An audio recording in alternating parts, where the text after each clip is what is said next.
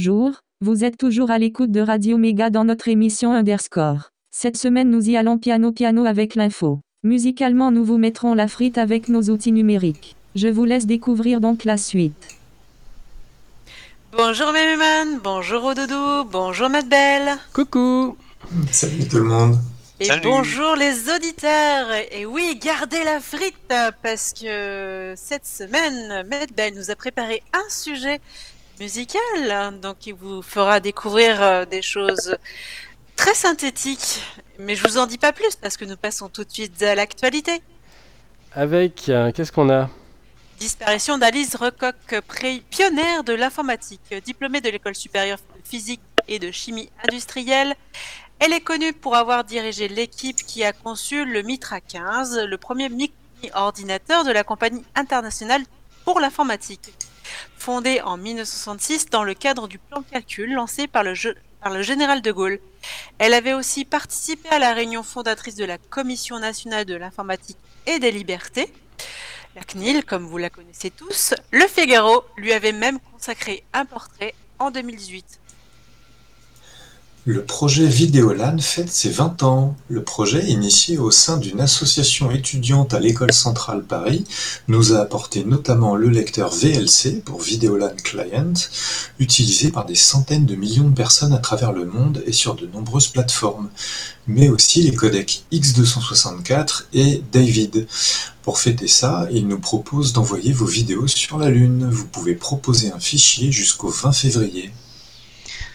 Les applications écrites en Rust pourraient être plus rapides qu'en C. Certains tests semblent suggérer ce qui pourrait inciter plus les gens à s'intéresser à ce langage de la fondation Mozilla. Google veut imposer de nouvelles règles pour les développeurs de projets open source. Certes, certains projets sont critiques dans de nombreux usages, y compris chez Google, mais ça fait grincer beaucoup de dents. Apple a fait machine arrière sur les pièces sérialisées dans le dernier iPhone. En effet, certains avaient démontré que remplacer par exemple la caméra par une autre euh, d'un autre iPhone empêchait de faire fonctionner. Tellement de monde s'est plaint que maintenant l'iPhone se contentera d'un message d'erreur lui indiquant un changement de pièce. Louis Rossmann nous appelle à ne pas arr- s'arrêter là, notamment parce que ça ne concerne pas qu'Apple, car d'autres fabricants de matériel voudraient faire de même. Ce n'est qu'un combat, nous continuons le début. Mozilla annonce la création de la fondation Rust. Le langage Rust créé par Mozilla pour ses propres besoins aura donc maintenant une fondation pour assurer son développement. Aux États-Unis, un accusé a pu voir le code source d'un logiciel utilisé pour le mettre en cause. Suite à sa mise en cause par des traces ADN, un tribunal a obligé l'éditeur du logiciel utilisé à lui divulguer le code source. Dans des affaires similaires, il avait en effet été détecté de potentielles failles qui auraient pu permettre de biaiser les résultats en défaveur des accusés. Le conseil de la CNAM refuse de copier ces données vers le Health Data Hub. Selon le site TIC Santé, le conseil de la CNAM s'oppose à un transfert d'une copie du système national des données de santé sur la solution actuelle d'hébergement du Health Data Hub, actuellement est géré par Microsoft. Les exosquelettes arrivent dans notre quotidien. L'enseigne Intermarché à Vesoul s'est dotée d'un exosquelette pour soulager les salariés de rayon fruits et légumes dans leur travail de manutention. Tant qu'ils veulent pas prendre le pouloir, tout ça, tout ça va bien. Euh, L'An- L'ANSI publie une note sur les rançongiciels et détaille par exemple, page 18, les hôpitaux et autres entités du secteur de la santé représentent globalement l'une des cibles privilégiées des attaquants. Cette tendance s'est accrue en 2020, notamment dans le contexte de la pandémie liée à la Covid-19, l'attaque poussant sans doute plus facilement les hôpitaux à payer la rançon au vu du besoin critique de continuité d'activité, alors que l'hôpital de Dax vient justement d'en être victime. Voilà pour l'actu. Et on se retrouve euh, tout de suite après avoir écouté un instrumental de tous les cris et les SOS de Balavoine pour notre sujet du jour sur. Starlight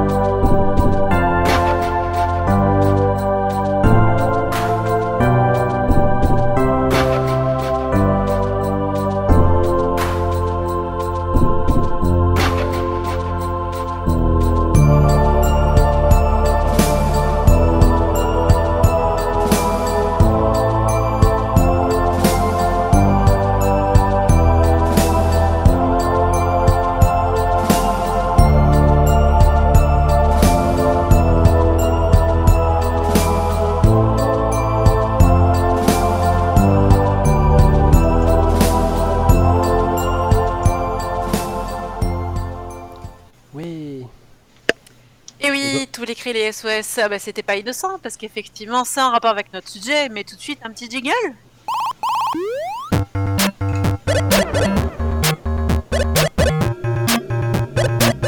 Le sujet. Et ouais. Medvel, on t'écoute? C'est à quand tu veux, Medvel Alors, Fairlight, c'est toute une histoire. Alors, on va parler donc euh, d'un synthétiseur, du premier synthétiseur ordinateur. Dans les années 80, on a vu une révolution sonore, à savoir l'audio numérique. Et cela a provoqué des changements presque aussi radicaux que les deux précédents. Pourtant, quand on a introduit peu de gens, on réalisait ses implications majeures. Au départ, le son numérique était considéré comme un simple remplacement high-tech du magnétophone analogique. Il a fallu un certain temps avant qu'il ne devienne clair que l'audio numérique bouleverserait tous les aspects de la reproduction sonore et de la création musicale. À la pointe de cette révolution de la technologie numérique était toujours la société australienne, désormais légendaire, Fairlight. Fairlight a été le pionnier de deux innovations, qui ont transformé une création musicale, à savoir l'échantillonnage et le séquençage. Dans le processus, il a été le premier à appliquer sérieusement la technologie informatique dans le monde du son il a invité des interfaces entre l'homme et le microprocesseur qui ont influencé tout ce qui a suivi. Aujourd'hui, plus de 40 ans, voire 41 ans en 2021, après la création de l'entreprise Fairlight propose toujours ses produits numériques hautement innovants. L'instrument que Fogel et Rie ont déchaîné dans un monde sans méfiance se composait d'un clavier de musique, d'un écran VDU, Visual euh, Digital Unit, Pardon, avec un crayon optique interactif, d'un clavier QWERTY et d'un grand boîtier de 1,15 sur 3 pieds. Le CPU, euh, unité centrale de traitement, était capable de faire des choses qui n'avaient jamais été, faites auparavant en 1979. L'échantillonnage suscitait bien plus d'intérêt, mais le crayon lumineux ou crayon et la représentation graphique en 3D du son sur le VDU ont également attiré l'attention. Mais c'est un écran vert sur noir, sa RAM limitée à 208 kilooctets, un taux d'échantillonnage variable sur un maximum de 24 kHz, réponse en fréquence maximale de 10 kHz, des processeurs à double 8 bits, le Motorola 6800, une polyphonie de 8 voix, le CMI était, selon les normes d'aujourd'hui, incroyablement primitif. L'un de ces mille les plus gros problèmes était la courte durée des échantillons, en moyenne entre une demi-seconde et une seconde. Selon la fréquence d'échantillons utilisés pour économiser la mémoire et créer des échantillons plus longs, la fréquence d'échantillonnage peut être aussi basse que 8 kHz, ce qui donne une bande passante de 3500 Hz et des échantillons de plusieurs secondes. La qualité sonore des échantillons du Fairlight était extrêmement rudimentaire, mais le Fairlight était néanmoins initialement salué pour sa capacité à imiter parfaitement de vrais instruments. Le syndrome de l'orchestre dans une boîte, c'est en partie dû que Fairlight présentait à la machine une collection d'échantillons orchestraux et réfléchissait évidemment toujours sur le long des lignes de simulation d'instruments réels d'origine, stockés sur des disquettes 8 pouces de 500K, pouvant contenir chacune 22 sons. John Paul Jones était le premier acheteur, qui John Paul Jones est le père de Peter Gabriel, rapidement suivi par Boris Burrell, Kate Bush, euh, Kate Bush, pardon, George, euh, euh George, George Jones, Trevor Horn, Alan Parsons, Don, Ryan, Tom Masterby et bien d'autres. Aux États-Unis, la machine s'est avérée tout aussi réussie, a rapidement trouvé sa place, mais les mains enthousiastes d'artistes comme Stevie Wonder, Herbie Hancock ou Ian Jammer, Todd Holmgren et Don Missel et les studios de Quincy Jones. Le premier Fairlight CMI était capable d'enregistrer les mouvements d'un joueur sur le clavier et de stocker jusqu'à 50 000 notes. Et contenait également quelques euh, choses appelées MCL, Music Composition Language. Cependant, le MCL a été critiqué pour être trop complexe et laborieux à des fins pratiques. Pour résoudre le problème, Fairlight a lancé le CMI série 2 en 82, qui incorporait les désormais légendaires Page Air, le premier séquenceur musical sérieux. euh, que selon Payne a simplement époustouflé les gens avec. La série 2, incroyablement chère, avec plus de 30 000 livres, était une version légèrement améliorée du premier CMI, toujours 8 bits, mais une fréquence d'échantillonnage maximum de 32 kHz, de maintenir une réponse en fréquence d'échantillonnage allant jusqu'à 15 Hz, donnant ainsi un meilleur son global. La page R est cependant la vraie nouveauté. Elle a eu un impact pour les musiciens presque aussi important que celui de l'introduction du sampling. La force de la pagère était la représentation graphique des notes superposées en flux horizontal allant de gauche à droite, facilement accessible et modifiable. De plus, il introduisait la quantification ainsi que le concept cyclique de barre, auquel de son pouvait être ajouté ou retiré au moins du MCL opaque.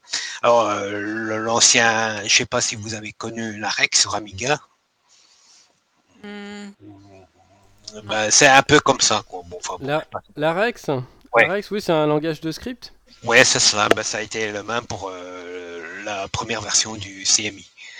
Alors, le travail du programmeur musical est né et ça a permis aux non-musiciens autoproclamés comme Jesus d'utiliser le Fairlight pour produire des disques fondateurs comme l'album Relax euh, et Art of Noise. Donc, c'est-à-dire qu'à ce moment-là, euh, on pouvait composer sans apprendre le solfège. Fairlight a continué à développer leur CMI série. L'une des principales améliorations était ce qui a introduit le MIDI en 1985. Ils ont eu un autre pas de géant avec le CMI entièrement repensé pour la série 3. C'est le premier échantillonneur moderne au monde, enfin, son prix 60 000 livres quand même, était complètement, a complètement explosé pour cela. Il était le premier à offrir un échantillonnage de qualité CD. 16 bits sur 44,1 kHz. Il comportait également 14 mégaoctets de RAM, équivalent à 3 minutes de temps d'échantillonnage sérieux, une polyphonie à 16 voix et des graphiques et des fonctions d'édition beaucoup plus puissantes. Le stylo lumineux fonctionnait désormais avec une tablette à côté du clavier QWERTY, plutôt que directement sur l'écran. Il y avait aussi un lien du compte temporel SMTE, une page R, un nouveau package de séquenceurs appelé le CAPS Composer Arranger Performance Sequencer, qui cependant n'égalerait jamais la popularité de la fameuse page R. Quelque chose à appeler EvenSync, un post production basée sur la SMTE. Euh, la société était vraiment sur une lancée en 85 et a également présenté Voice Tracker, un convertisseur pitch to MIDI pour la voix et des instruments acoustiques. Le- et le CV, Computer Video Instrument, les premiers graphiques vidéo effets à faible coût. Les premiers signes inquiétants ont été introduits lors de l'ordinateur Atari ST, équipé du MIDI, de l'échantillonneur S 612 d'Akai, un STEPA 809 livres en 85, suivi du S de, euh, ne- 900 pardon, et du célèbre euh, échantillonneur Akai 1000. Dans les années qui ont suivi, ils ont rendu le séquençage et l'échantillonnage disponible à une fraction de prix euh, du Fairlight euh, divisé par 10, voire 100. Euh, en conséquence, en 87, les ventes du CMI au Royaume-Uni avaient tellement baissé que Stephen Payne, euh, Payne my, de Seco System a décidé de cesser d'agir en tant qu'importateur et distributeur du Fairlight. Outre la concurrence du S du 900 et du 1000 de- et de l'Atari, il juge également le marché de la musique saturé de CMI. Nous avons décidé d'abandonner le CMI en 89 car même il se vendait bien les coûts de euh, round en cours, enfin Technologie, R&D, c'est recherche et développement? Ouais, recherche et technologie, quoi. C'est vrai, trop élevé. De plus, il n'y a guère d'intérêt pour faire live de confiner sur les marchés de l'échantillonnage. Le volume des produits des grandes consommations, cela n'a jamais été le cas. Il s'agit d'être là à la fine pointe de la technologie, d'améliorer la vitesse de traitement et de fournir un haut niveau de sophistication à l'utilisateur professionnel. Pour plus ample de spécifications techniques, euh, je vous renvoie sur la page Wikipédia qu'on mettra sur le Blog. site de- ouais, le blog. comme d'habitude. Euh, et là, il y a tout le détail de toutes les versions du CMI de Fairlight. Alors, je passe directement au dernier modèle. Sinon, le MFX3 est un éditeur enregistreur du dernier, euh, du dernier modèle, quoi, avec un disque dur dédié qui est redevenu une première mondiale. Il peut soutenir 24 pistes de lecture simultanée enregistrées à partir d'un seul disque. De manière unique, les 24 pistes sont verrouillées en phase, c'est-à-dire une synchronisation parfaite. Il dispose également de puissantes fonctionnalités DSP qui fournissent un équaliseur en temps réel, une compression expansion temporelle, un contrôle de niveau et des fondus enchaînés. La durée de stockage est de 30 minutes, 24 pistes pour un disque dur, euh, un maximum de 6 disques. Une chanson en moyenne faisait 24 gigas. Donc ça, euh, c'est une chanson. hein. Pour euh, que l'idée de l'écran unique qui se déplace sur les curseurs fonctionne, précise Rice, nous avons dû développer un moteur graphique de 64 bits qui était il y a 5 qui c'était il y a 5 ans, que c'était des éléments n'apparaissent pas sur le PC. Devenir sur l'un des principales attractions du MFX, l'autre chose qui était différente est l'idée d'organiser l'audio en clip qui peuvent être fusionnés, copiés, superposés sur l'écran. C'est ainsi devenu également un élément fondamental aux utilisateurs. Ou à l'interface aussi. Euh, Peter Gabriel l'a utilisé et il a dit l'échantillonnage était une phase que nous avons dû trouver. Une partie de la musique ancienne qui a été faite avec était très bonne, mais maintenant, eh bien, c'est devenu un peu un marché de viande. Mais c'est bien de l'avoir fait en premier. Je n'étais, je n'avais certainement pas honte. C'était amusant à le faire à la façon dont il est appliqué. Et ça dépend de la personne qui l'utilise. L'échantillonnage a été un début à l'ère électronique. Nous venons juste de commencer. C'est loin d'être terminé. Alors, le Fairlight a ouvert des chemins aux idées comme les soundtrackers, Amiga et ses fameuses quatre voies d'échantillonnage et autres figures de l'informatique, et cette fois s'accélère avec la virtualisation d'instruments sur les ordinateurs, composés bien sûr d'un clavier musical. Les sons et l'imagination font le reste. C'est l'histoire de la musique. Alors, euh, vous pouvez retrouver aussi euh, cinq vidéos qui montrent euh, avec différents euh, donc Peter Gabriel, euh, une inscription avec même les inventeurs de CMI, Pete Fogiel et Michael Carlos, euh, sont Mhm. le musicien qui a euh, Peter Gabriel et le Fairlight, euh, des sons euh, qui sont sur les fameuses disquettes 8 pouces euh, 550K. Herbie Hancock qui fait une démonstration dans son studio avec euh, des enfants, notamment la petite de Prince de Bel Air, et Herbie Hancock euh, qui est dans le studio de Quincy Jones, très intéressant aussi. Voilà, Mhm. tout ça c'est sur le bord euh, triple, euh, le bord de triple. Et Eh oui. Eh bien, merci Medbel. Et puis, on va se refaire une petite pause musicale. Qu'est-ce qu'on a? On a une petite musique euh, chiptune Atari, euh, d'ailleurs avec des chambrillages euh, comme euh, comme on parlait de musique euh, artificielle, mais plutôt avec les instruments synthétiques. Et puis on se retrouve tout de suite pour l'agenda, juste tout de suite après.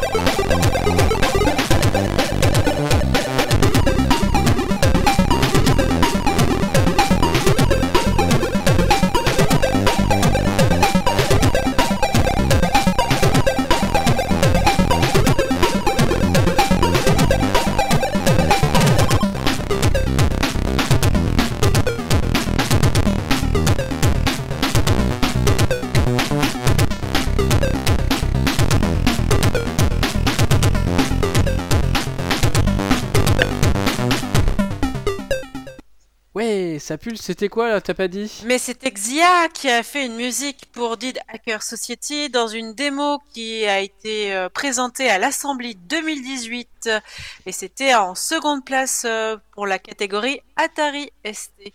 Super, on passe à l'agenda? Rappelons que l'agenda est celui de la semaine passée lors des rediffusions le samedi. Alors nous a quoi? Événement sur des solutions de cofinancement dans l'open source. Faire financer à une seule organisation une évolution open source qui bénéficie à tous peut paraître injuste. Sylvain, en fondant Open Initiative, voulait apporter des réponses à cette problématique. L'expérience d'Open Initiative continue à vivre dans Starting Box. Blocks. Nous nous posons beaucoup de questions sur le cofinancement de nos, de nos composants. Nous savons qu'il n'existe pas qu'une seule réponse, mais une diversité. C'est la raison pour laquelle nous souhaitons organiser un temps d'échange sur le sujet. Ce sera sur inscription mardi 16 février à 17h. Mais belle Euh, Coding Dojo, contribution à un logiciel libre. Dans cette édition récurrente, nous travaillerons sur des logiciels libres en suivant ensemble les étapes d'une contribution positive. La fourchette, interaction avec la commande du projet, rédaction, soit pour décrire des problèmes ou des évolutions, soit pour aider les utilisateurs. Implémentation, contribution sous forme de pull request. Nous ferons du mob programming et nous utiliserons IntelliJ et son modèle qui permet de travailler à distance, Code with Me. C'est le mardi 16 février à 2021, mais niveau à 21h à 23h. Et ce sera en ligne. Et puis on a soirée de conversation autour du libre, SCL, vigibati.fr, rendre l'open data accessible pour la veille des projets de BTP. Raphaël Jolivet présente ici le site vigibati.fr, une interface libre, gratuite et ergonomique à la base de données nationale des permis de construire Citadel. Ce site est né de la volonté de permettre de mettre mes compétences techniques au service de causes utiles, ici la veille citoyenne contre la multiplication de projets de BTP. Visibati est une adaptation de la base de données générique Wikileaks développée en 2018 pour les besoins logistiques des assises de la transition des Alpes-Maritimes. Donc cette présentation c'est le jeudi 18 février de 20h30 à 23h30 en visio sur Big Blue Button. Et enfin, atelier de biologie populaire, les laboratoires et ateliers libres décomplexés de bidouilles, de techniques de lecture, de musique, de méthodologie et de culture et de sciences. Labo Bio Pop, dans le cadre des activités à Quenot Bio Experts.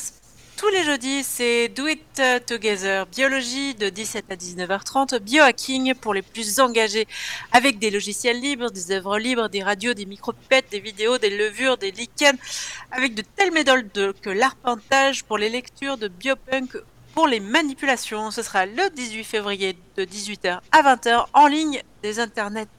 Ouais, du lien et des liens. Qu'est-ce que nous avons compte rendu du FOSDEM qui, malgré quoi, des couacs prévisibles au début, bah, s'est bien déroulé. Ça montre qu'on peut faire des conférences en ligne avec 33 600 participants uniquement avec des logiciels libres. Vous n'aurez plus d'excuses pour imposer Zoom ou MST. Tri du projet Arcadie avec Nanar de Nanardon nous a écrit un tutoriel comment suivre les séances à l'Assemblée nationale. Vous avez maintenant tout ce qu'il faut pour suivre le direct AN, notamment sur le projet de loi séparatisme en cours de discussion. Ouais, merci Tris. Républigramme, le générateur de photos présidentielles pour se la péter comme Macron. Ah, je me suis lâché là-dessus, j'en ai fait des, des belles.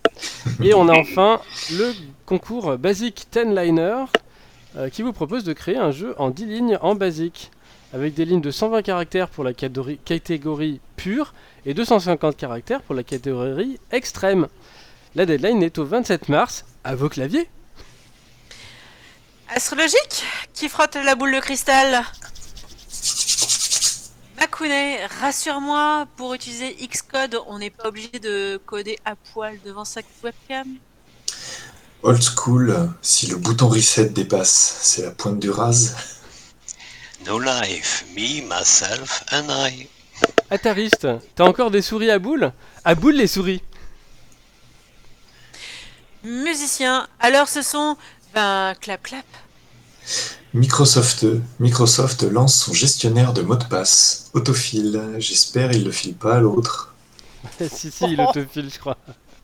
Mais magnifique Aïe, N'est-ce pas Eh bien, nous avons encore euh, dégraissé, mais vraiment tout petit peu cette semaine. On a, oui, on n'a pas été jusqu'au bout des 30 minutes, mais plutôt on est se rapproché des 26 qu'on devrait faire. En tout cas, on vous retrouve la semaine prochaine. Merci à tous d'avoir été présents pour cette émission. Peut-être la 5G Ah non, dans mon oreillette, on me dit harmonie. Accessibilité, je pense qu'on va parler accessibilité. Oui, avec euh, Harmonie, on aura très envie de lui parler. À très bientôt. Bonne semaine. Bye bye.